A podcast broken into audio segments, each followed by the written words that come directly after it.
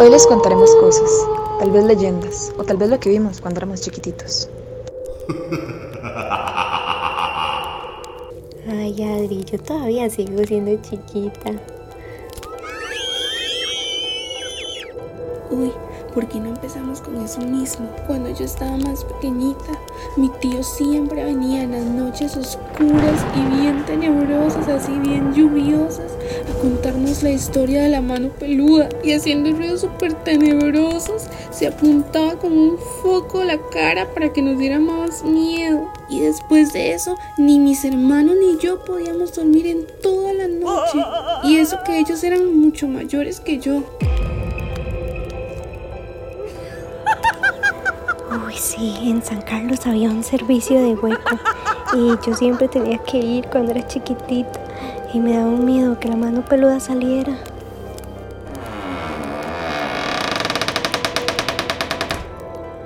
Eso no es nada. Aquí en la casa yo he visto todo lo que hace el niño. El niño es un bicho que nos mueve cosas, nos despedaza, nos esconde. Cuando mi hermana estaba pequeña, mi mamá lo veía caminar, le despedazaba cosas a mi hermana, tenía celos de ella. Y pasaba por la casa con una cobija y era blanco, blanco.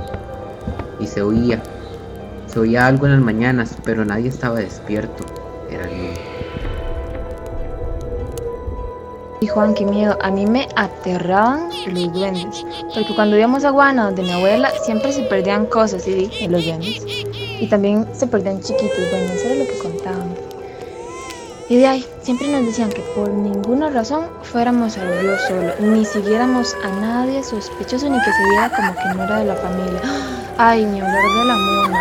O sea, ese dicho, qué terror. O sea, todavía es una cosa loca, porque a mí todavía me da miedo pensar en que eso puede existir, ¿sabe?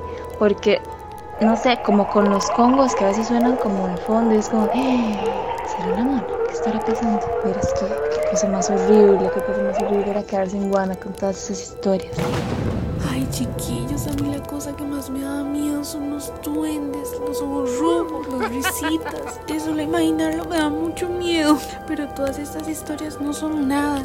Mira a mi mamá todo lo que le ha pasado y todas las historias que tiene ella propias para contar.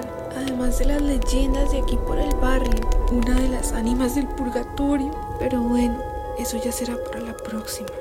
Estas historias continuarán.